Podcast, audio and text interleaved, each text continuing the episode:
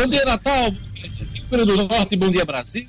7 horas e 3 minutos, o Jornal 96 está começando hoje, terça-feira, 14 de abril de 2020. A Câmara dos Deputados aprovou ontem a ajuda financeira aos estados e municípios. Essa conta pode beirar os 90 bilhões de reais.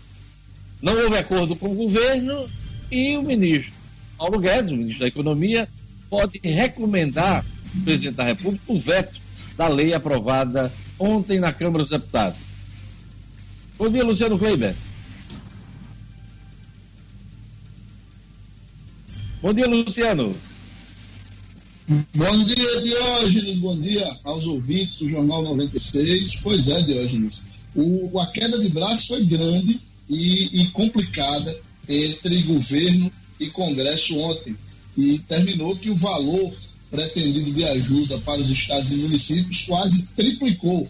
Falava-se em pouco mais de 28 bilhões de reais e chegou-se perto dos 90 bilhões. Mas o desafio é exatamente saber como e quando esse dinheiro chegará, porque o governo promete reagir. Pois é, Marcos Alexandre, é, o ministro Paulo Guedes pode recomendar o veto caso esse projeto passe também pelo Senado. Porque depois da aprovação da Câmara, agora a bola está com os senadores, né?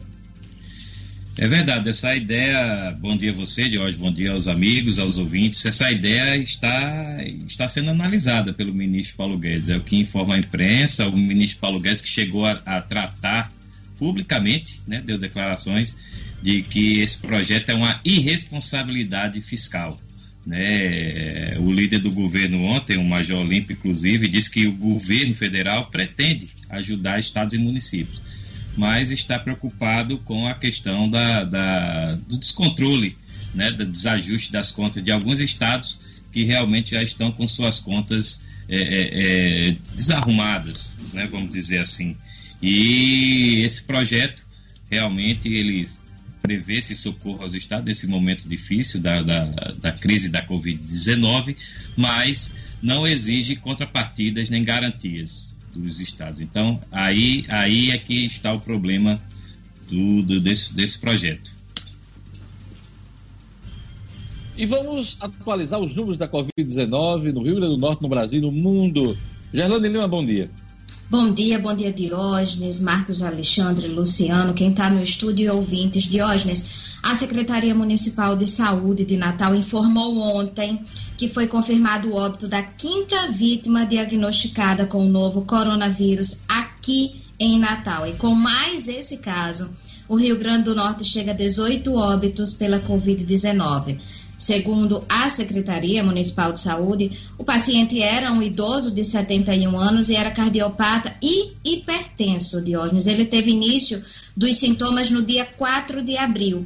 Esse idoso foi internado no último dia 8 em hospital público daqui de Natal e infelizmente evoluiu para o óbito no dia 9 de abril, ontem foi confirmado o resultado do exame positivo para a Covid-19.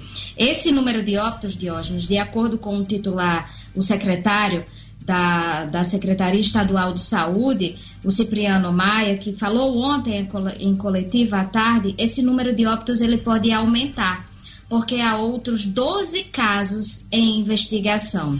E de acordo com o último boletim, os casos confirmados de pessoas com o novo coronavírus aqui no Rio Grande do Norte são 339.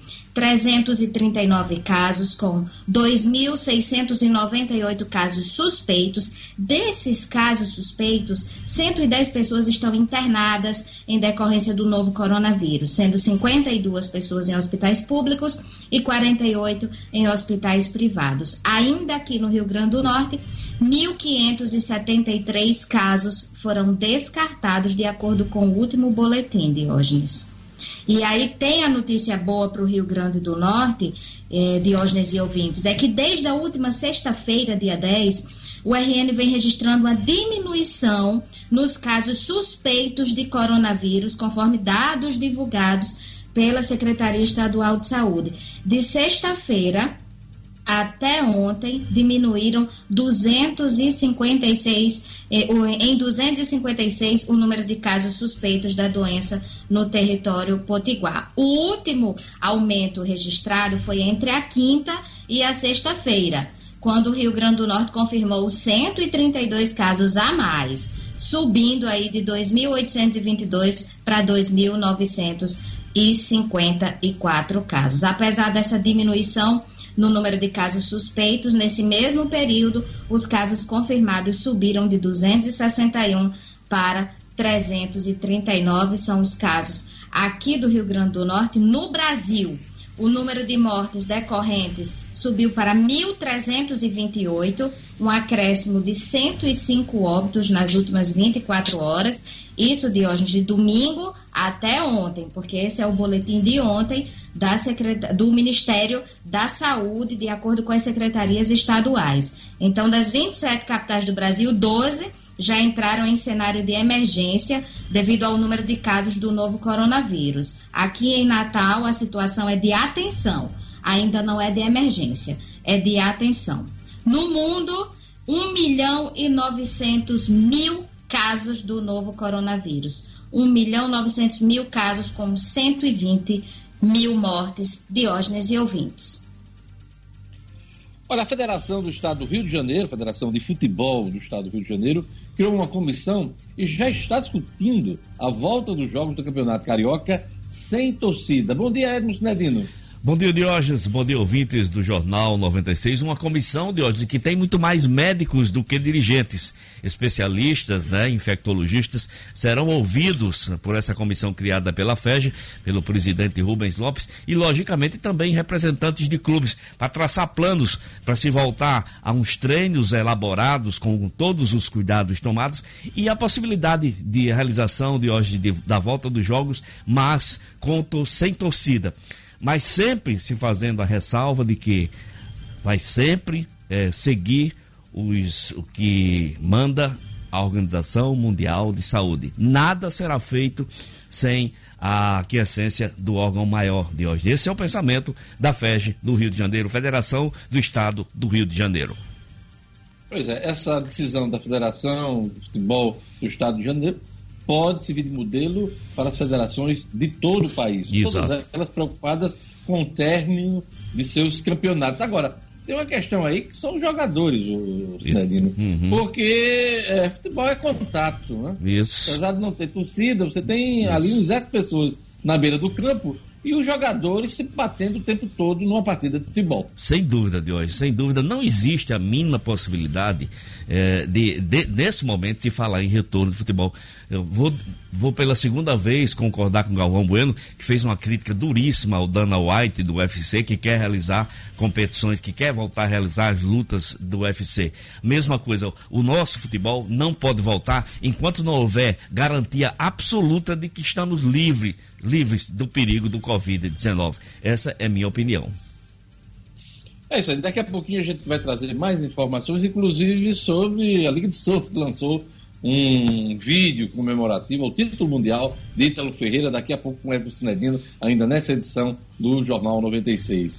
Hoje é dia 14 de abril de 2020 e queria lembrar hoje meu querido pai que recentemente faleceu, Crésio Venâncio Dantas, morreu em novembro do ano passado, e que se vivo estivesse hoje, estaria completando 75 anos de idade. Então, esse é o primeiro aniversário que a gente passa sem a presença dele e a gente deseja ele que ele esteja bem onde estiver. E é isso aí. Queria marcar essa data hoje, 14 de abril, o aniversário do meu do querido pai recentemente falecido. 14 de abril, Dia Mundial do Café e Dia Nacional do Médico Neurocirurgião. É isso aí. Vamos aos destaques, a mais destaques da edição de hoje. Gerlane Lima.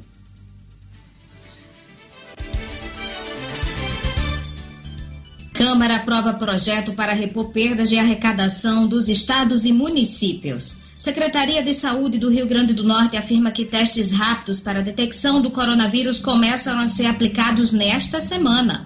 Parnamirim terá hospital de campanha para enfrentamento à Covid-19.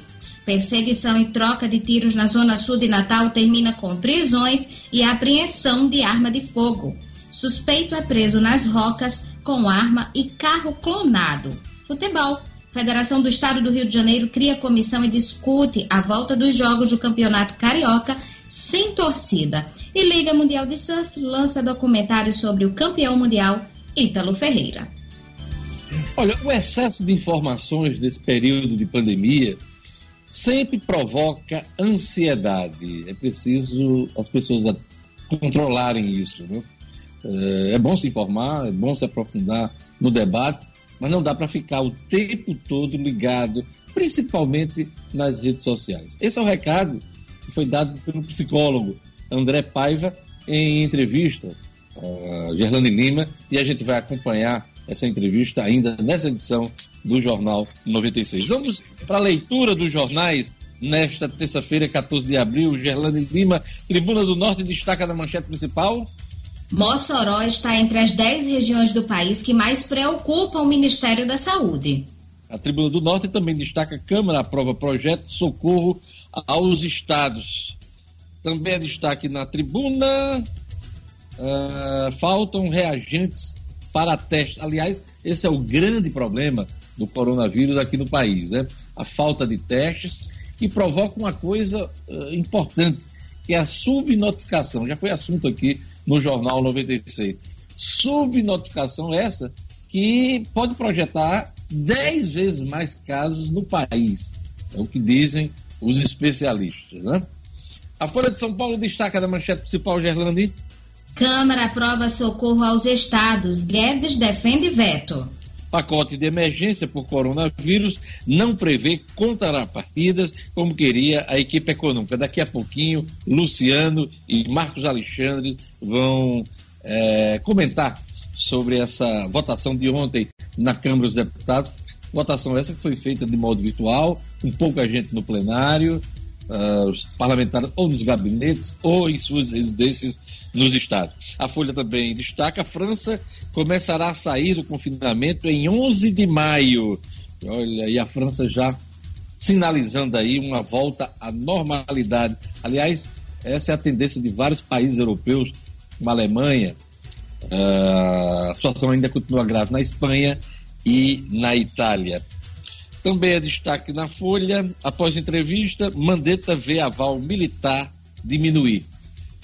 Eu ainda sou da opinião que o Mandetta não vai durar muito neste governo Bolsonaro. Parece que está caminhando aí para um desfecho essa demissão em andamento. O que é que você acha, Luciano Kleber? É aquilo que a gente comentou aqui ontem, né, Diógenes? É, é essa, a, simples ida para essa entrevista e a forma como ela foi feita, a TV para qual ela foi dada, o local onde ela foi concedida, pareceu realmente uma provocação exagerada do ministro. E há quem diga, inclusive, que ele preparou o terreno para ser demitido. É, eu ainda acho que Bolsonaro não vai assumir o ônus de demitir, vai cobrar que ele se demita. É, eu acho que foi uma reação do ministro a, ao comportamento do presidente depois, mesmo depois deles terem conversado na semana passada. Ele continuou agindo na contramão e nos bastidores trabalhando contra o ministro. É, Mandetta deve sair mesmo. Ontem, se eu não me engano, não sei se Marcos Alexandre acompanhou, ele nem participou da coletiva no Palácio Planalto. Por ordem do próprio Palácio do Planalto. Então, ontem ele já não participou da coletiva da saúde. Marcos Alexandre, sua opinião?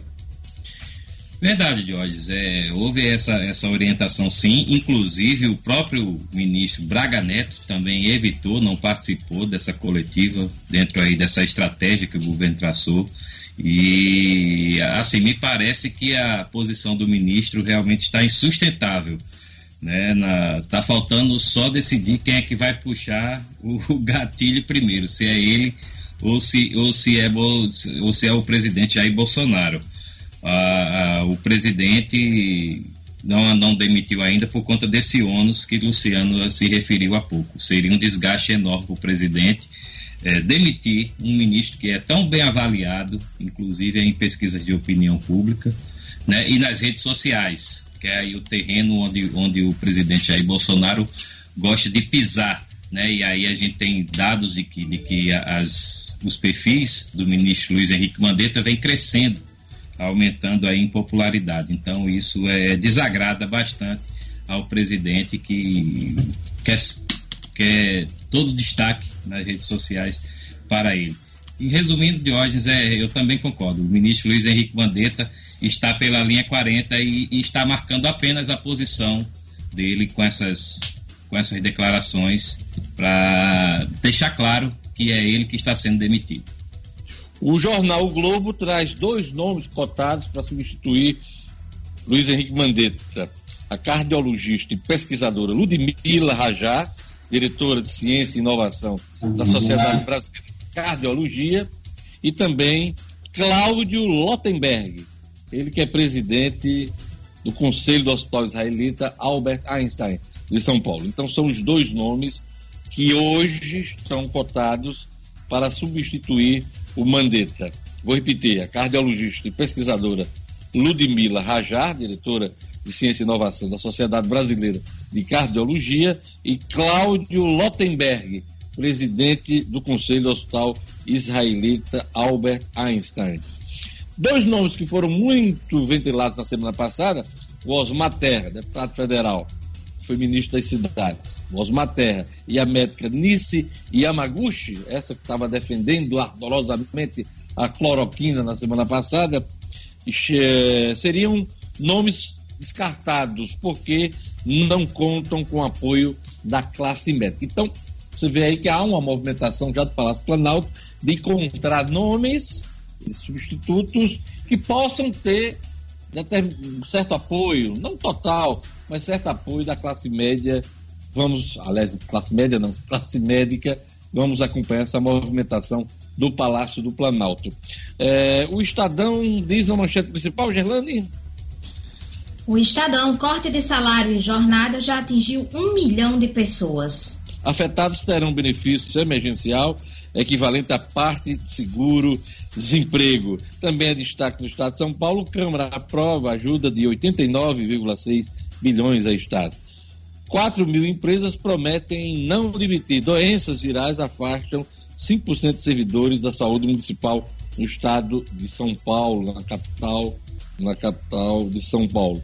O Globo diz aqui na sua manchete principal: cientistas calculam que país já tem mais de 300 mil infectados Pesquisadores alertam que São Paulo pode entrar em colapso na rede de saúde pública na próxima segunda-feira. Olha, todos os jornais dão destaque à morte do grande baiano, um dos grandes artistas do, dos novos baianos, o Moraes Moreira. Moraes Moreira, autor de grandes clássicos de carnaval, morreu aos 72 anos por conta de um infarto, amanhã de ontem, no Rio de Janeiro. Moraes Moreira marcou aí né, a vida de muitas das pessoas que gostam de carnaval, que gostam de festas, né? Ontem tenho certeza que muita gente estava buscando na memória algum, alguma música do Moraes que fez sucesso. Marcos Alexandre, você que teve contato com o cantor nesses últimos anos, por conta dos, das festas aqui da Prefeitura de Natal, né? Moraes que foi, que sempre participou do, o, carna, o Carnaval em Natal, também do final do ano, naqueles shows do final do ano. Moraes Moreira vai deixar aí uma lacuna na, no mundo artístico, na cultura do país. Sem dúvida, Diógenes. Era um artista muito, muito inquieto, muito criativo, né? que tinha muita, muita originalidade na sua obra. É, é, e por que, que eu falo que ele é inquieto? Porque ele, ele é muito conhecido como cantor né, cantor e compositor, mas ele se aventurava pela literatura, principalmente pela, pela poesia e até pelo cordel. Ele, ele, é, ele é membro da Academia Brasileira de Cordel. Então, Fala em cordel, é... ele deixou um último cordel, né? Isso. É, inclusive fazendo referência à quarentena, esse período. Acho que foi, foi o último escrito dele, registrado, tá até no Instagram dele, né? Exato, deixou, deixou registrado aí no perfil dele falando da pandemia, que temia os efeitos, eu não lembro aqui da íntegra da postagem, mas era algo nesse sentido. E era um, e era um cara também, de hoje, muito, muito politizado. Eu tive realmente a chance de conversar com ele algumas vezes, participar de algumas reuniões, dessa, dessas oportunidades que ele, que ele veio a Natal. E, e, era um cara assim também muito politizado, embora não gostasse de externar muito, muito suas opiniões nesse, nesse campo. Né? Até, até porque pelo, pelo sentimento conflagrado que a gente já verifica aí a história do Fla-Flu né? e, e da polarização. Pois não, Jorge, quer... Pois é, eu tenho aqui o, o trecho, é longo, claro, que tra trata-se de um texto de cordel, mas eu vou ler aqui dois, duas estrofes aqui do que ele fez. Quarentena Moraes Moreira. Eu temo o coronavírus e zelo por minha vida, mas tenho medo de tiros, também de bala perdida. A nossa fé é vacina, o professor que me ensina será minha própria lida. Assombra-me a pandemia, que agora domina o mundo. Mas tenho uma garantia: não sou nenhum vagabundo, porque todo cidadão merece mais atenção, sentimento é profundo. Então é assim que ele começa esse cordel. É, acredito eu que seja o último escrito dele. Ele que deixou pelo menos 20 canções inéditas né, e vinha trabalhando muito. Antes mesmo da quarentena, ele estava fazendo shows é, no Rio de Janeiro. Né? Então, Moraes deixa aí um, uma grande lacuna ele que foi praticamente o precursor dos puxadores de bloco na Bahia, né? Você tem ali Dodô e Osmar, turma de Dodô e Osmar, mas ele foi o grande artista que começou a puxar blocos no carnaval baiano. Marcos, qual é a música que você lembra assim logo de cara de, de, de Moraes? Diga lá. lá rapaz, Jorge, sinceramente, ontem assim que veio, que eu recebi a notícia, né, que soube da notícia, veio de cara a coisa acesa. Atravessei os sete mares e por todos os lugares. Veio. De cara veio essa música, um estalo assim. Gelane e... Lima, qual foi a música de Moraes Moreira que você lembrou logo? Preta Pretinha, viu, Diógenes? É. Bacana. Preta, pretinha. pretinha e sintonia Luciano também. Luciano Kleiber. Diógenes, a música que me veio logo à cabeça foi a música que era preferida da minha saudosa mãe, Dona Júlia, Sintonia uma, uma música que tem melodia e letra muito bonitas. Ah, canta um trechinho pra gente lembrar, Escute rapaz. essa canção que é pra tocar no rádio, no rádio do seu coração. Muito Você precisa. Ele também foi autor de Festa do Interior, que Gal Costa gravou, né? Com muita. Edmo tá no estúdio, não sei se está acompanhando a conversa. Eu queria saber de Edmo qual é a música de Moraes Moreira que ele mais lembra e veio logo à cabeça depois que soube da morte dele. Olha, de hoje, lembro logo no carnaval, a última vez que eu, que eu fui a Ponta Negra e era Moraes Moreira, aquela música maravilhosa do Olhos Negros Cruéis Tentadores. Ave Maria, Ei, essa música é linda. Essa música é linda demais. Essa que o Luciano citou também é uma lembrança maravilhosa, sintonia. Que música linda. São tantas, né, de hoje? São tantas as músicas do Moraes Moreira. Realmente um artista maravilhoso que realmente muita dor ao saber da, da sua morte. Um cara que ainda estava produzindo demais, né? Isso é o que nos dá muita tristeza. Pois é, Moraes, a, a, a, que mais lembro de Moraes, até por conta do carnaval, é carnaval em cada esquina, né? Quando ele diz, eu sou um carnaval em cada esquina do seu coração. Eu sou o Pirro e a Colombina, de Ubarana Maralina, que alucina a multidão. Eu. Muito bacana. Então, vida longa. Diga, diga, diga. A, a participação de Edno é, Moraes, que era um grande flamenguista. Isso. Inclusive, compôs, música, compôs músicas para Zico, para o Flamengo dos anos 80. Isso.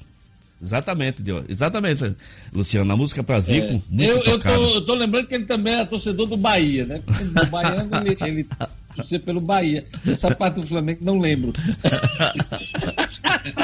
Eu não lembro dessa do Bahia. Ele, era, ele era um grande torcedor do Flamengo. É. Aliás, estava lembrando, né?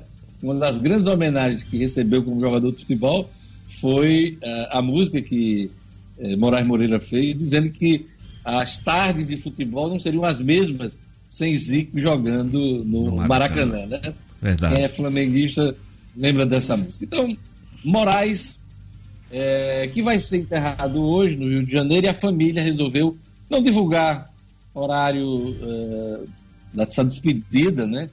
Para que as pessoas não se aglomerem. A única coisa que a família pediu é que continue escutando as músicas de Moraes Moreira como homenagem a esse grande artista que faleceu ontem. É isso aí. Olha, a gente vai chamar agora a entrevista que Gerlane Lima fez ontem com o médico André Paiva, aliás, psicólogo André Paiva, onde ele deu algumas orientações sobre como conviver com a pandemia e evitar a ansiedade. O excesso de informações gera mais ansiedade. Vamos acompanhar a entrevista, a produção do portal No Minuto, a entrevista especial feita por Gelane Lima. Como se adaptar ao isolamento social e cuidar da saúde mental em tempos tão difíceis, professor? Sim, é, antes de tudo é tentar manter alguma rotina. Obviamente que essa rotina é grandemente alterada pelo, pela questão do isolamento, pelas modificações das dinâmicas de trabalho para a maioria das pessoas. Né? Então, tentar manter o que se pode da rotina anterior, bem como o que não pode ser mantido, ser substituído por outras atividades e tentar assim construir uma nova rotina. Manter determinados vínculos sociais, ainda que de forma virtual, né? e estar bem atento a modificações de humor, a modificações responsivas no que se refere a estresse, etc., nas relações com as pessoas que nós estamos tendo mais contato. Essa correria e a angústia também, em busca de informações, em atualização, em atualização dos números, também leva a pessoa a baixar a imunidade. Tem muita gente que não leva isso em consideração em tempos de tantas incertezas. Isso, exatamente. Então, o fato de a gente estar tá vivendo muitas incertezas, às vezes faz com que nós busquemos uma quantidade absurda de informações. E aí isso faz com que a nossa ansiedade aumente, porque muitas vezes as informações elas são contraditórias ou elas são vistas por nós como não suficientes. E aí, como você bem destacou, isso pode inclusive trazer danos do ponto de vista é, imunológico. Então, o que a gente sugere é que as pessoas é, escolham a fonte de informação que elas vão recorrer e também limitem do ponto de vista de tempo é, quanto tempo elas vão ficar submetidas a essas informações, para que isso não gere uma maior ansiedade. Tem muita gente que tem se refugiado aí nas redes sociais, e aí eu queria que o senhor falasse para o nosso ouvinte, para o nosso telespectador, até que ponto as redes sociais elas podem ser positivas ou negativas nesse momento de isolamento social? É, isso vai depender bastante do uso que a gente faz, né? Realmente há uma intensificação do uso das redes sociais. Quando elas são utilizadas para a gente manter aqueles vínculos que nós já tínhamos, né? Ou fortalecer vínculos que por alguma razão tenham sido diminuídos, isso pode ser bem interessante, né? Então a gente vê as pessoas fazendo muito videochamadas em grupo, etc. Mas, por outro lado, a gente volta à questão da, do acesso à informação né, que tanto pode aumentar a ansiedade, como também o indivíduo pode estar sendo submetido a notícias falsas, né, as fake news, que podem também causar grandes confusões aí dentro desse cenário e trazer é, alarmes maiores ou uma, uma impossibilidade de se identificar com essa necessidade de isolamento, etc. Né? A gente pode tanto maximizar o que está acontecendo, como também minimizar, e nenhum dos dois cenários é interessante. A gente sabe que tem muita gente que faz esse acompanhamento psicológico independente de pandemia ou não. E cuidar da saúde mental é muito importante. Algumas pessoas cancelaram, suspenderam esse acompanhamento nesse momento e não sabe que isso pode ser feito de maneira online, que o efeito pode ser o mesmo. Isso também é muito importante.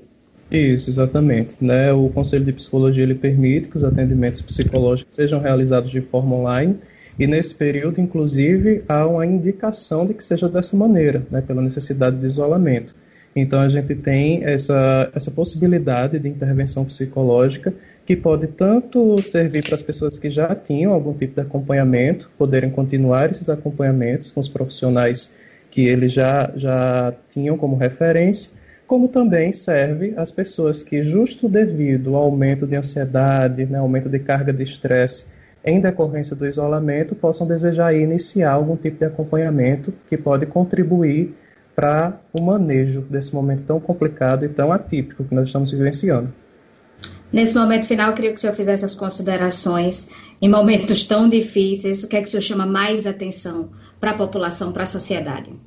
É, primeiro chamar atenção para as necessidades básicas que vêm sendo já né, definidas aí pelos órgãos públicos, etc. Né? Segundo, que a gente não se angustie tanto com aquilo que a gente não pode definir. Estamos num cenário realmente completamente inédito. Né? Então, vamos descobrindo aos poucos como se adaptar a isso, que isso também não se torne uma grande ansiedade que nos prejudique nesse sentido.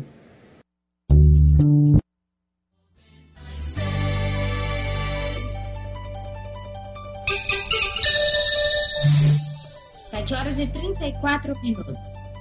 Olha, a pandemia do coronavírus está falando a economia de todo mundo por causa do isolamento social necessário para conter a propagação da transmissão do vírus. No Rio Grande do Norte, o fechamento do comércio, estabelecimentos comerciais, vem acontecendo há algumas semanas. E isso já está provocando consequências na economia do Rio Grande do Norte. Para debater o impacto da Covid-19 na economia do Estado, o portal No Minuto convidou o superintendente do SEBRAE, Zé Camelo, e o secretário estadual de Planejamento, Aldemir Freire, para discutir o tema em uma transmissão ao vivo que será realizada por meio do portal no Minuto e também pelas plataformas de YouTube e Facebook. Será amanhã, às 17 horas, transmissão ao vivo. Você pode acompanhar. Então, amanhã, dia 15, quarta-feira, a partir das 17 horas, você vai acompanhar o debate, a live no Minuto, sobre o impacto da Covid-19 na economia do Rio Grande do Norte. Zé Camelo, do Sebrae, e Aldemir Freire, da CEPLAN, com minha mediação. Ok? Olha, o Viver Marina abriu nova loja, nova loja na esquina da Miguel Castro, com a São José. O Viver Marina continua com os preços, eh, os preços mais em conta do segmento aqui em Natal. E você não deixe de arrumar seu jardim, colorir sua residência, e fazer a manutenção do Vermarina, mesmo nesse período de pandemia. O Vermarina está atendendo no WhatsApp, anota aí, 99982 5546. Vou repetir, 99982 5546. O Vermarina vai dar um jeito e levar uh, os produtos até você, hein? Descontos a partir de 50%. Eu vou repetir, descontos a partir de 50%. Então faça seu pedido pelo WhatsApp do Viver Marina, 99982 5546. O Viver Marina que vai inaugurar uma depois do isolamento social, né? Vai inaugurar uma área na Zona Norte, vai ser o maior atacadão de plantas do Nordeste, com 200 mil metros quadrados de plantas na Zona Norte de Natal. Mas isso depois, depois do isolamento social. Então, faça sua encomenda, embeleze seu jardim, dê um colorido à sua casa nesse período, leve vida para dentro da sua casa, leve plantas. Vermarina atende pelo WhatsApp 999825546. Vamos conferir a previsão do tempo hoje no Rio Grande do Norte, informações da Clima Tempo. Previsão do tempo.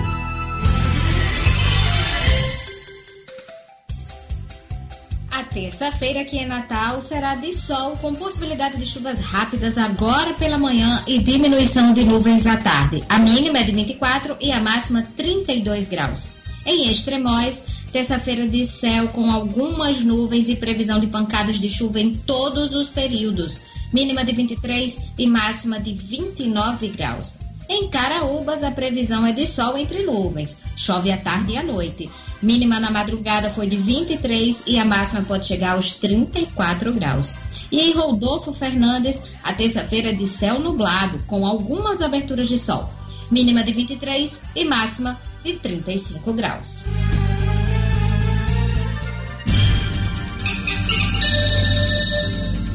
Sete horas e 37 minutos. Olha, os acordos para corte de salários e jornadas já somam mais de um milhão no Brasil.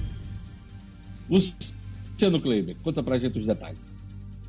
Pois é, a expectativa do governo, Diógenes, é que sejam fechados algo em torno de 24,5 milhões de, de acordos desse tipo, Brasil afora. Sempre lembrando que esse acordo está previsto em uma das MPs que o governo editou ao longo desta crise aí do coronavírus, como forma de enfrentamento, principalmente como forma de manutenção dos empregos. A MP prevê a possibilidade, quatro possibilidades. Reduções de 25%, 50% ou 70% da, da jornada de trabalho e, consequentemente, do salário, com complemento parcial sendo feito pelo governo, com pagamento de parcelas, é, percentuais de parcelas do seguro-desemprego. E a quarta opção é a suspensão do contrato de trabalho. A, a redução de jornada e, consequentemente, de salário, ela pode valer por até 90 dias. No caso da suspensão do contrato de trabalho, o prazo máximo é de 60 dias. Esse um milhão de pessoas no Brasil é um número ainda tímido, porque ainda havia algumas dúvidas em relação a essa questão. Uma delas, inclusive, foi sanada ontem é, pelo ministro do STF, Ricardo Lewandowski, que na semana passada havia proferido uma decisão obrigando a que todos esses acordos fossem referendados pelos sindicatos. Na MP está previsto que os acordos para quem ganha até R$ 3.135 ou mais de R$ 12.200, esses acordos poderiam ser individualizados. Porém, pela decisão de Lewandowski, mesmo estes precisam passar pelo sindicato. O ministro ontem apressou-se em dizer que, mesmo com essa obrigatoriedade, independente de quanto tempo os sindicatos vão levar para fazer isso, o acordo individual ele já passa a valer imediatamente ao ser fechado. Ele já tem valor legal na hora que é fechado entre empregador e empregado. Claro, ainda resta uma, uma dúvida aí, é, ficou uma poeira nessa história, porque como ainda precisa passar pelos sindicatos, já há denúncias, inclusive, de óleo, os sindicatos lá no interior de São Paulo estão cobrando até 500 reais por empregado de taxa, os sindicatos que perderam com a reforma trabalhista sua principal fonte de receita, estão enxergando aí nesse processo todo uma forma de, de faturar, né, mais uma, uma medida que é condenável no meio de toda essa questão da pandemia, mas esse número de um milhão, a tendência agora é que ele cresça a partir dessa segunda quinzena de abril, porque a expectativa, de uma maneira geral, é que a segunda quinzena de abril até o início de junho sejam períodos de redução de salários ou de suspensão de contratos temporários, de contratos de trabalho pelas empresas. Olha, o Tribunal Superior Eleitoral mantém prazo para o lixamento eleitoral, mas não oferece opções de atendimento aos eleitores em tempos de pandemia. Marcos Alexandre.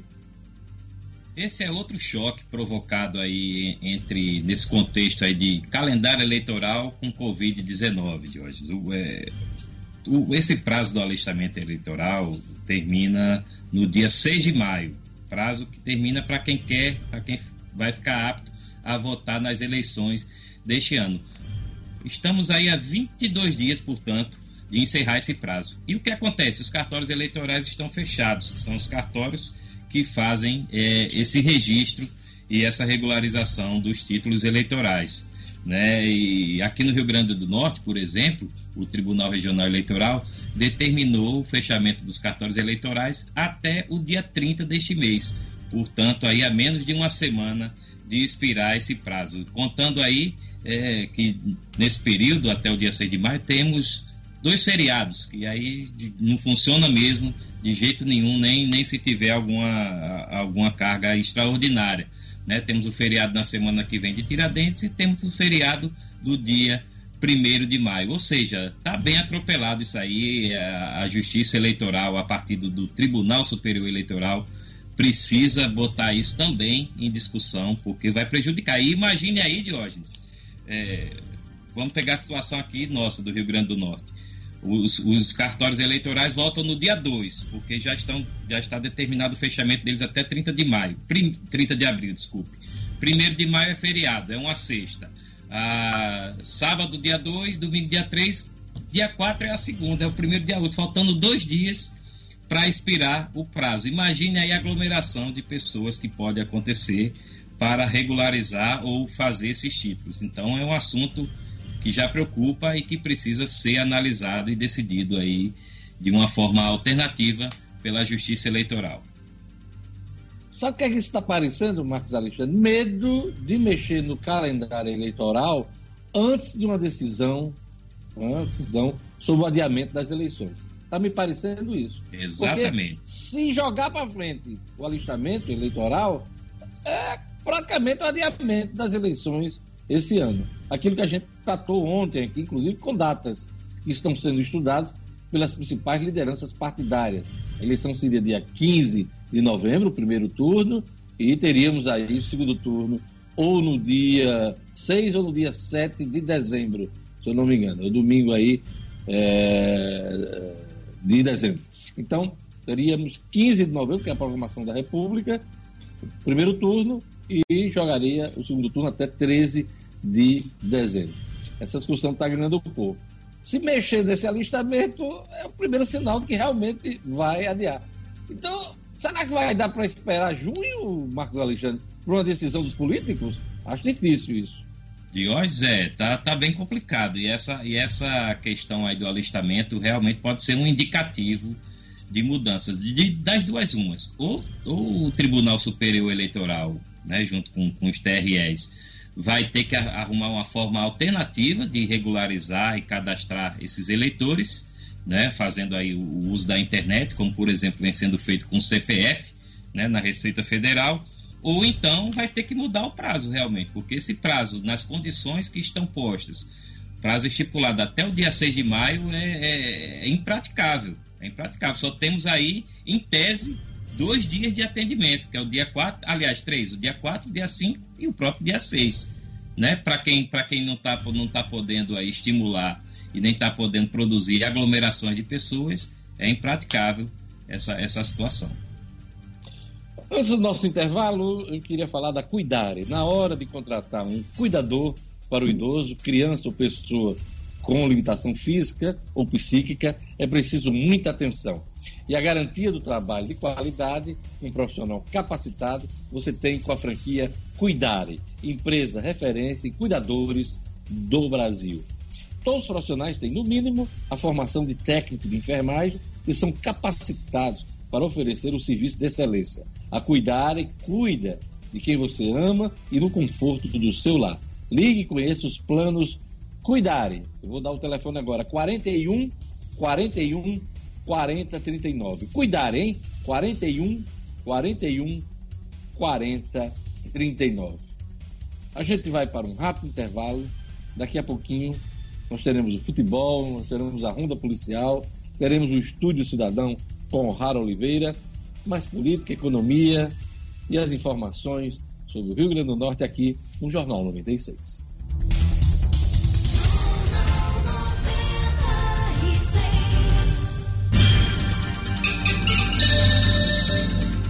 Estamos de volta, 7 horas e 47 minutos. Olha, perseguição e troca de tiros na zona sul de Natal encerra com prisões e apreensão de arma de fogo. Os detalhes, Jackson Damasceno.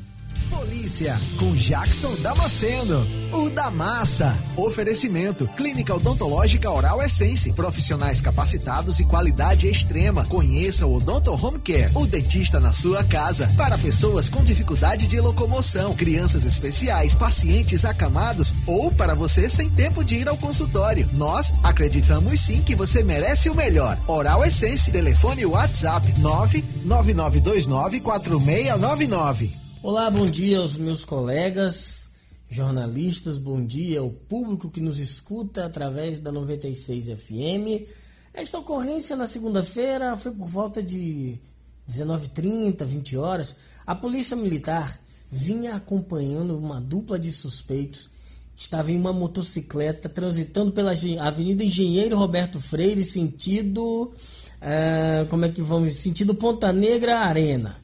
E aí, naquele semáforo que fica por, perto do viaduto entre um shopping e um supermercado, outros PMs que haviam sido avisados trancaram a pista. Os suspeitos não tiveram para onde ir e aí atiraram contra os policiais. Os policiais também atiraram e eles fugiram a pé. Provavelmente um foi atingido porque os dois acabaram sendo capturados. Com eles, uma arma de fogo que havia sido descartada, mas foi encontrada é, e a moto com queixa de roubo. Todo mundo levado para a delegacia da Cidade da Esperança. Trabalhando mais que se tivesse lá. Suspeito é preso nas rocas com arma e carro clonado. Já essa ocorrência foi por volta de oito e meia da noite. Aconteceu no bairro das Rocas. Um homem foi flagrado por policiais militares com uma pistola calibre 380 e um veículo tipo Punto, um Fiat Punto branco, só que com placas clonadas. A polícia militar foi recebeu uma denúncia, foi até uma casa na rua Ferreira Itajubá e encontrou o sujeito.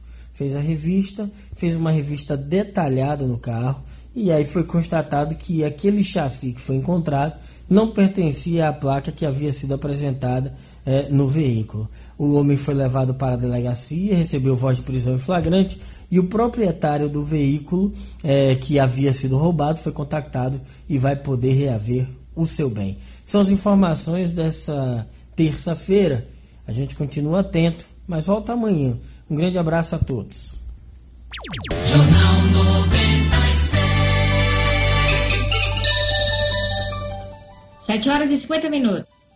Olha, o saque de auxílio emergencial de 600 reais será liberado a partir do dia 27, Gerlane Lima. É, Diógenes, começa no próximo dia 27 a liberação para saque desse auxílio emergencial de 600 reais, foi o que a Caixa Econômica Federal disse ontem. Esse calendário para o saque em dinheiro vai até o dia 5 de maio e vai depender da data de nascimento do beneficiário. Esse auxílio já começou a ser depositado, segundo o governo, mais de 2 milhões, 2,5 milhões de, de, de, famílias já tinham recebido a primeira das três parcelas de 600 reais até a tarde de ontem. E nas poupanças digitais que foram criadas pela Caixa para quem não indicou uma conta bancária, a previsão é que o depósito comece hoje terça-feira, dia 14. Até o dia 27, no entanto, esses recursos, esse recurso, na verdade, só poderá ser usado em formato digital. As opções incluem o pagamento de fatura em débito automático ou usando o código de barras e também a transferência para contas de outros bancos. A limitação só vale para quem está recebendo o auxílio pela poupança digital que foi criada pela Caixa. Quem indicou uma conta bancária anterior ou vai receber os 600 reais em substituição ao Bolsa Família não tem essa restrição para saque. Esse prazo, na verdade, Diogenes, que foi criado pela Caixa Econômica Federal, é uma forma de prevenção contra a pandemia de Covid-19. É para evitar as, as aglomerações, aglomeração nas agências e também nas unidades lotéricas, expondo empregados, os clientes, parceiros, enfim, fica todo mundo exposto, não tem como se aglomerar. Inclusive aqui no Rio Grande do Norte, ontem, teve registro de filas nas caixas e nas lotéricas, grandes filas. A gente viu fotos circulando nas redes sociais com muita gente aglomerada. Então, o calendário está disponível no site da Caixa Econômica Federal. Vai ser liberado a partir do dia 27 até o dia 5 de maio, vai depender do, da data de nascimento do beneficiário, Diógenes. Luciano, você tem alguma coisa a complementar sobre essa informação do saque, né? Pois é, Diógenes, a, a questão é dos números que esses saques vão movimentar aqui no Rio Grande do Norte, tá? É, há uma expectativa da Caixa, do governo federal de uma maneira geral, de algo em torno de 42 a 43 milhões de pessoas em todo o Brasil. Aqui no Rio Grande do Norte, uma estimativa foi feita ontem pelo DIEESE, e nós deveremos ter cerca de 865 mil beneficiários, sendo 163 mil apenas na capital. E aí, Diógenes, só para se ter uma ideia da importância, da relevância desse dinheiro para a economia de uma maneira geral, a estimativa é que estes sites aqui no Rio Grande do Norte movimentem somente este mês lembrando que são três parcelas que serão liberadas, somente este mês, na algo em torno de 700 milhões de reais. É, só para você ter uma ideia, Diógenes, isso é uma vez e meia a folha de pagamento do governo do Estado, que é o maior pagador individual de salários no Estado. São 450 milhões de reais, ou aproximadamente, a folha dos servidores estaduais. Então, cerca de 700 milhões de reais irão para, para essas 865 mil pessoas aqui no Rio Grande do Norte. Isso em três parcelas. Ou seja, estamos falando aí de algo em torno de 2,1 bilhões de reais injetados nos próximos três meses na nossa economia. E como são valores individualmente pequenos, a expectativa é que esse dinheiro circule nos pequenos mercadinhos, nos comércios de bairro, fazendo com que dê um alívio aí nesse período de pandemia.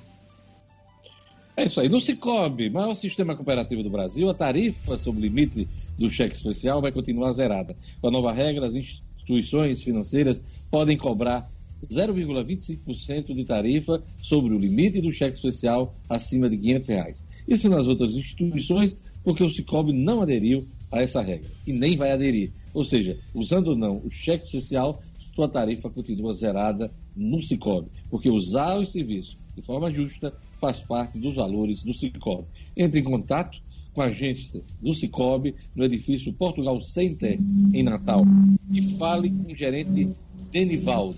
Denivaldo vai explicar as vantagens de ser mais um cooperado Cicobi. Cicobi que tem participado de uma campanha de estímulo às compras regionais nesse momento de pandemia, hein? Compre aqui no estado. É a mensagem do Cicobi. Cicobi 32 34 23 86. 32 34 23 86. Vamos para o futebol, vamos chamar o Edson Sinedino. O, a Federação do Rio de Janeiro já discute a retomada do campeonato eh, de futebol, o campeonato estadual, mesmo sem torcida. Edmo Sinedino. Esportes com Edmo Sinedino.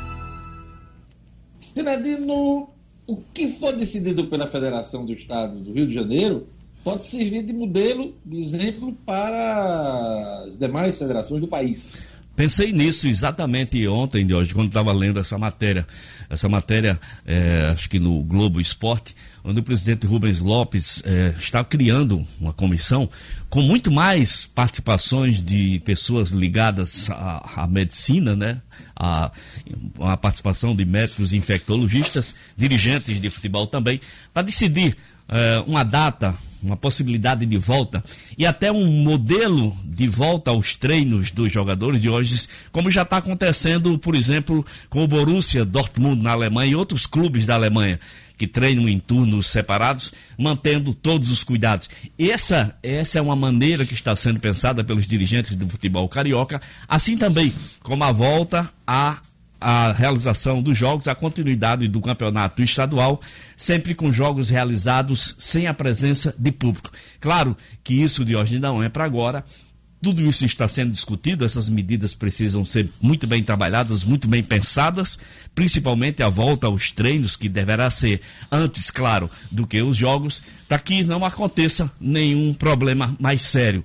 Tudo isso, segundo Rubens Lopes e demais pessoas ligadas ao futebol do Rio de Janeiro, dentro do que determina o Ministério da Saúde, dentro do que determina a Organização Mundial da Saúde. Todo mundo faz essa ressalva. Eu espero que essa ressalva seja sempre cumprida. Nada nada de colocar os bois na frente do carro, porque nessa hora de Covid-19 não dá para brincar. A situação é muito delicada, Diógenes. É complicado porque é aquilo que a gente falou no início da edição. É, o futebol é um esporte de contato. Isso. Os jogadores vão estar correndo riscos, né? Exatamente. Exatamente, Deus. Não dá para pensar numa disputa, qualquer disputa de qualquer esporte, se não houver a garantia total e absoluta de que foi contido o Covid-19, não existe mais o risco da contaminação. Sem essa, sem essa segurança, não dá para pensar em partidas de futebol, Diógenes.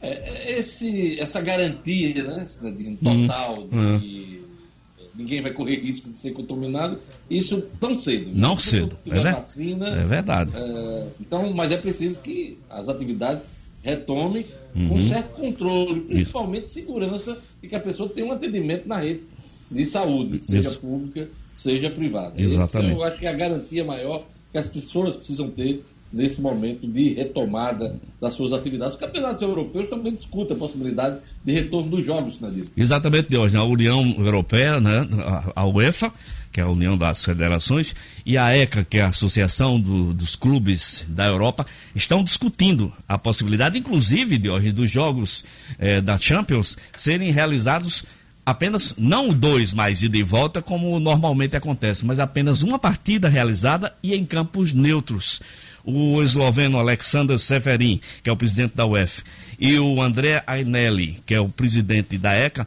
estão discutindo a possibilidade de jogos nacionais voltar no mês de julho e jogos da Europa, dos campeonatos europeus, os confrontos europeus, no mês de agosto. E, refor e reforçando, possibilidade de finalizar as temporadas sem público. Isso é quase uma certeza. A finalização dessas temporadas sem a presença de público, apenas sendo passada para as TVs. Diógenes. Liga Mundial de Surf lança documentário sobre o campeão mundial Ítalo Ferreira. Que Bahia bacana. Formosa, aqui no Rio Grande do Norte. Que bacana, né, de hoje? É 24 minutos, né? A Liga Mundial de Surf fez esse documentário contando toda a trajetória eh, do nosso campeão Ítalo Ferreira, desde o seu comecinho, desde quando ele surfava com tampa de geladeira que ele conseguia. Seu pai, que era vendedor de peixe, sempre escapavam aquelas tampas de, de geladeira de isopor, a moda antiga, e ele começou a surfar até quando ganhou sua primeira prancha, até seus primeiros triunfos e realmente um documentário que tem 40, 24 minutos e é sem dúvida nenhuma um prêmio a tudo que fez esse grande campeão uh, nas últimas temporadas. Ítalo Ferreira, sem dúvida nenhuma, grande orgulho do povo potiguar. Ítalo Ferreira que está né, em campanha para arrecadar donativos, arrecadar auxílio para as pessoas carentes da região onde ele mora. Diógenes. Pois é, Ítalo Ferreira, que já fez muito pelo esporte, muito. mas vai fazer muito mais Sinedino. Ele que é um dos atletas já garantido nas Olimpíadas, né? Exatamente. No ano que vem. Garant... Seria esse ano, as Olimpíadas de Tóquio, uhum. para o ano que vem, junho, julho do ano que vem, ele, juntamente com Gabriel Medina, Medina. o campeão do surf brasileiro Isso. e mundial também, vão disputar, vão representar o Brasil nas Olimpíadas de Tóquio. Gabriel Medina, que é exemplo de Ítalo, também teve uma, uma origem humilde, também num documentário que está no Globo Play sobre a vida de Gabriel Medina. Gabriel Medina foi pastorador de carros, né? Olha só. Nas ruas lá onde ele morava em Maresias. Que legal. Uh, no litoral de Santos, São Paulo. Santos, São Paulo. Então, você vê, né? Uh, Ítalo, filho de um vendedor de peixe. Isso. Pegava sobra de, de geladeira para poder começar a treinar no surf. Hoje é o grande campeão.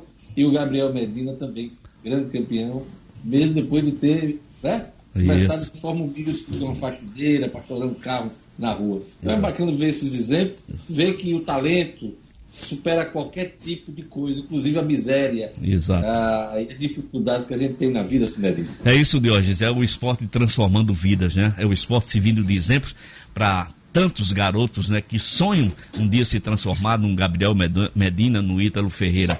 É isso aí, muito bacana. Aliás, para a gente humilde, isso, né? Ah. Só duas coisas fazem com que a pessoa cresça na vida. É, educação e o esporte. Só Educação e esporte. Exatamente. É isso, de hoje. Até amanhã. Até amanhã, de hoje. Um abraço a todos. Jornal 96. 8 horas e 2 minutos. Erlande, quando você for ajeitar alguma coisa na sua frente, desliga o microfone, que a gente escutou tudo aqui que foi. Na hora que estava conversando com o Sinedino, viu? Tudo ao vivo. É, tudo ao vivo. Mas aqui é isso mesmo. Aí, que tá certo, pode deixar. Aquele, aquele recado da Atenas Turismo, Atenas Turismo, sua viagem completa. Atenas Turismo que diz o seguinte, nesse momento de pandemia, não cancele sua viagem. Às vezes sua viagem de sonhos, né? Apenas faça o adiamento, né? Remarque sua viagem para o segundo semestre. É o recado da Atenas Turismo, juntamente com a, a BAVE, Agência Brasileira uh, dos Agentes de Viagem, tá certo?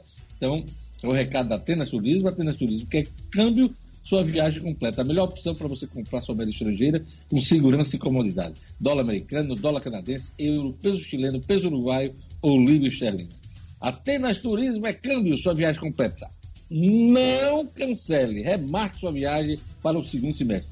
Ligue 3221 2626. 3221 26 26. Marcos Alexandre, você tem notícias da Assembleia Legislativa que segue votando decretos de calamidade dos municípios.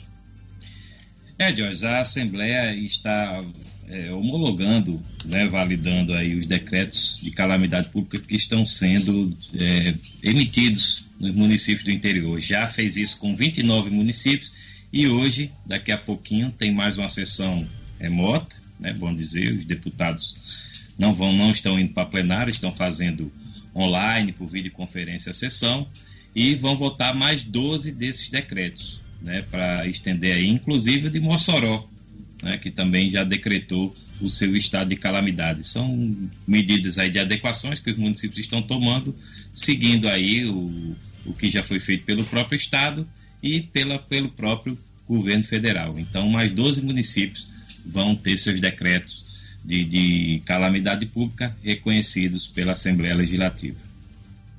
Que bom, né? Gerlane Lima, vamos aqui. Secretaria Estadual de Saúde afirma que testes rápidos para detecção do coronavírus começam a ser aplicados nesta semana aqui no estado, né?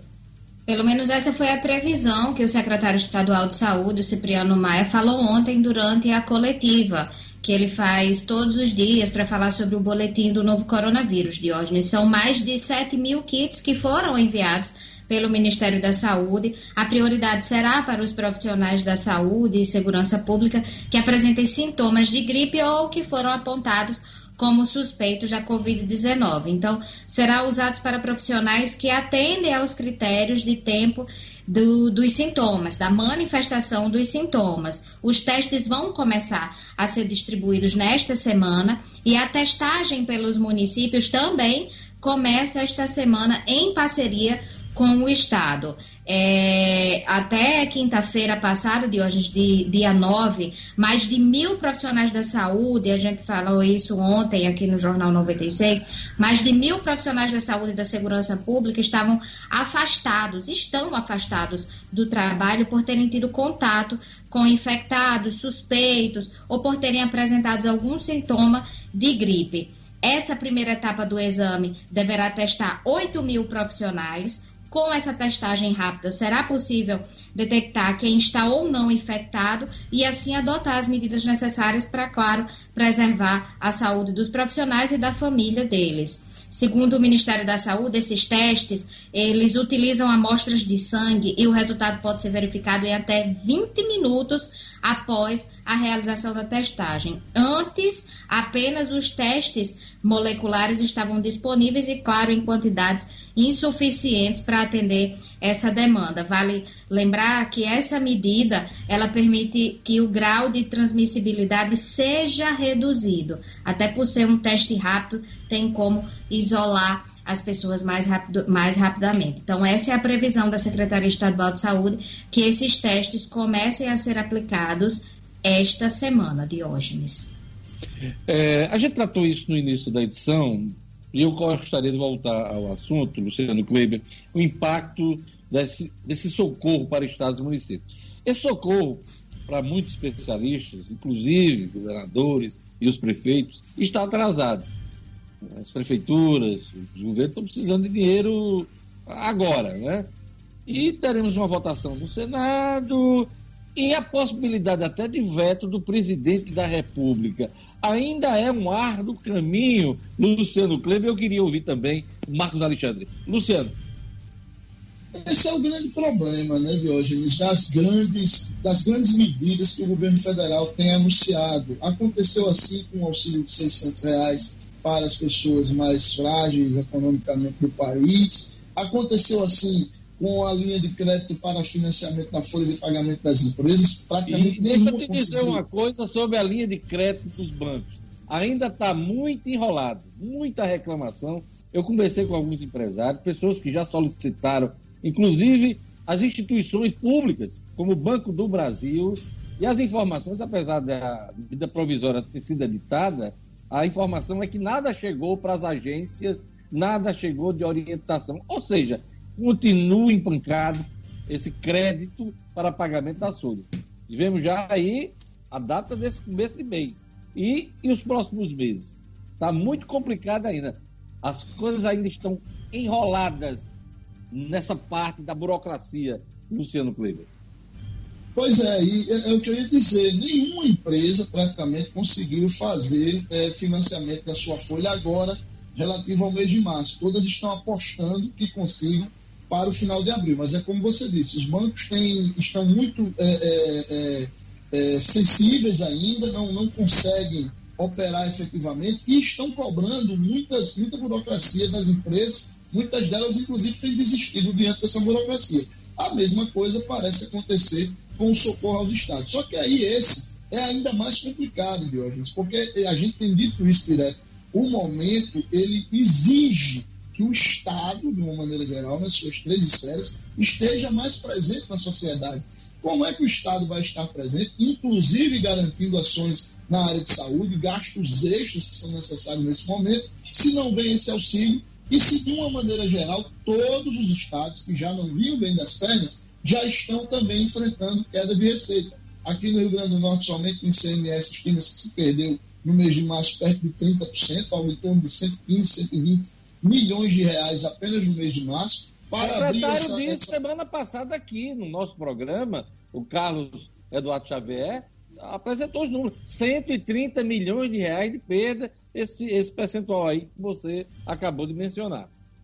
Pois é, e para abril este número deve ser ainda maior. Né? E, então a hora é exatamente desse dinheiro chegar.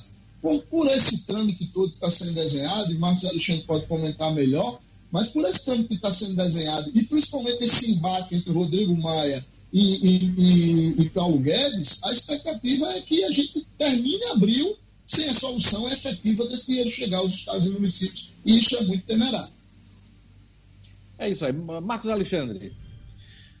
É, para além da, da questão assim financeira, econômica, que é preocupante que, e que o governo tem que se debruçar mesmo, afinal vai ser a fonte pagadora, né, Diógenes? É, é, essa questão aí tem um fundo fortemente político, né? Virou, virou realmente uma queda de braço, mais uma, entre o governo federal e aí o ministro da Economia, Paulo Guedes, e o presidente da Câmara, Rodrigo Maia. Cada um parece que está querendo fazer prevalecer a sua tese, seu ponto de vista. E não pode ser assim. Os estados é, precisam ter responsabilidade, estados e municípios, precisam ter responsabilidade sim, podem ser cobrados de alguma forma, mas isso precisa ser pensado para daqui a três meses. Né? Estamos vivendo um momento emergencial. É sempre bom lembrar isso. Então, não há como se cobrar metas fiscais agora, né, de, em um momento que estão todos, inclusive governos estaduais e prefeituras, perdendo receitas. E perdendo receitas, isso vai gerar atraso de pagamento de salário, como já vem acontecendo, atraso de investimentos e tem reflexo também na própria economia. Então, não interessa a ninguém, né? É preciso que governo e legislativo, Congresso, né, Senado, Câmara, se sentem, deixem as picuinhas políticas de lado e cheguem a um entendimento sobre essa ajuda que precisa ser urgente e está demorando.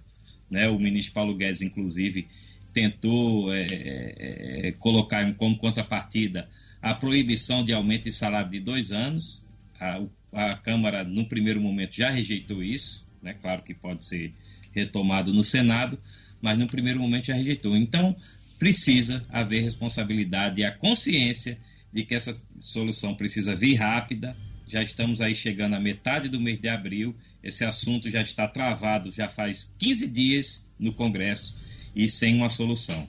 Vamos sentar, minha gente, chegar a um entendimento. Governo federal define regras para a distribuição da merenda escolar.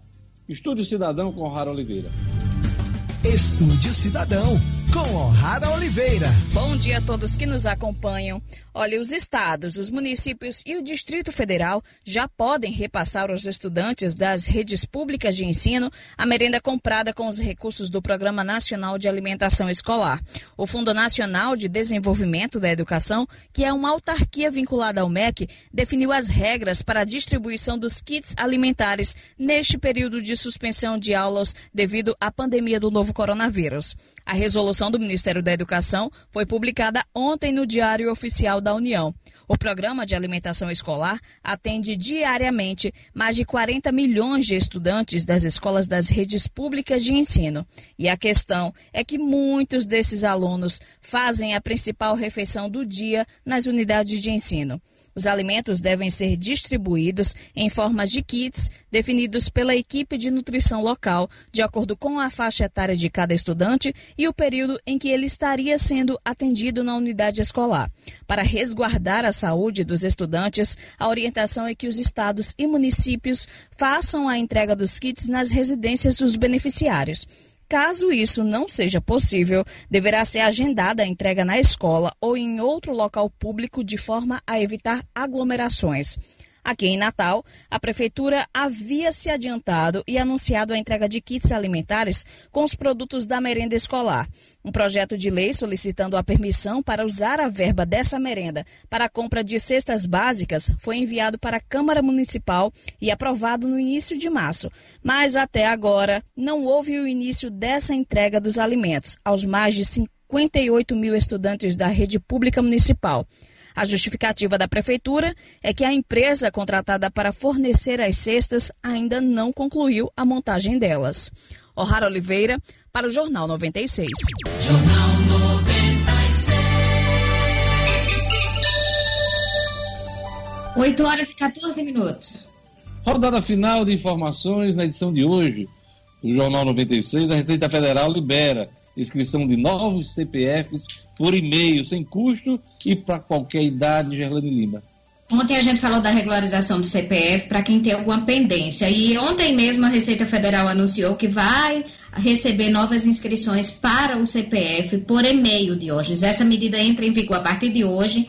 A emissão será gratuita. Antes, a requisição do CPF custava R$ 7,00 e agora de forma gratuita e pode ser solicitado por e-mail. É só entrar na página da Receita Federal, que aí você tem acesso ao e-mail que tem que encaminhar os documentos necessários para a inscrição. O objetivo, claro, é facilitar o acesso das famílias ao auxílio emergencial de 600 reais, que será pago durante três meses em meio a essa pandemia. E além dos profissionais informais e microempreendedores, esse benefício, ele também vale para mães e pais que são chefes de família que se encaixem no critério da lei. E para isso, no entanto, é preciso cadastrar o CPF de todos os filhos de qualquer idade. Por isso essa iniciativa da Receita é tão importante. Então lá no site da Receita ou no portal no Minuto você acessa, tem a documentação necessária e o e-mail é, para o qual deve ser enviado a inscrição, enviada a inscrição. Luciano Kleiber, linha de crédito que está sendo gestada para empresas de médio porte. Ainda tem isso? Pois é, o, o, governo está montando aí, em parceria com o BNDES, uma linha de crédito para as empresas que têm faturamento acima de 10 milhões de reais. Essas empresas ficaram de fora daquela primeira linha, que a gente comentou há pouco, ainda não chegou nem efetivamente a ser é, contratada pelas empresas. Mas já está sendo gestado aí esse, nossa nova linha de crédito, utilizando recursos do Fundo Garantidor de Investimentos, o FGI, do BNDES. Esse fundo tem hoje um, um saldo, um patrimônio líquido da ordem de 1,2 bilhão de reais, o que lhe permite alavancar financiamentos de até 11 bilhões de reais. A ideia é que o governo, por meio do fundo, fique com 80% do risco dessas operações de crédito para essas empresas maiores e 20% ficariam para os bancos. A expectativa é que o governo anuncie esta linha até o final desta semana.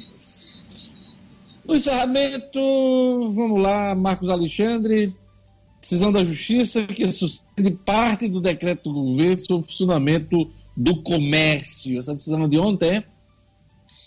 É de ontem à noite. Mais um desdobramento aí do decreto que o governo do estado baixou na, na quinta-feira, quinta-feira da semana passada, proibindo aí a, o, o, funcionamento do comércio, inclusive do comércio essencial, supermercados, farmácias, postos de combustíveis, aos domingos e feriados. Ontem, mais uma decisão da Justiça derrubou essa medida né, de, de, de proibir o comércio. O governo, em paralelo, vem tentando negociar diretamente com os empresários uma solução, é, Diógenes. O, o que está vislumbrado assim, a princípio, é que haja um fechamento aos domingos. Claro, se conseguir contornar essa situação judicial aí que, que ontem foi tomada mais uma vez, já é a segunda decisão desde quinta-feira.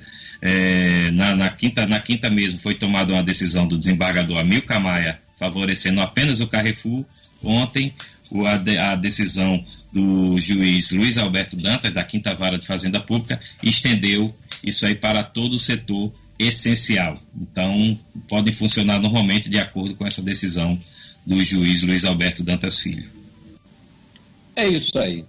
E a gente encerra a edição de hoje com a atualização dos números da Covid-19 no Rio Grande do Norte, no Brasil e no mundo. Gerlane Lima, essa é a sua missão diária. Verdade, Diógenes. E o Ministério da Saúde já fez a atualização agora pela manhã.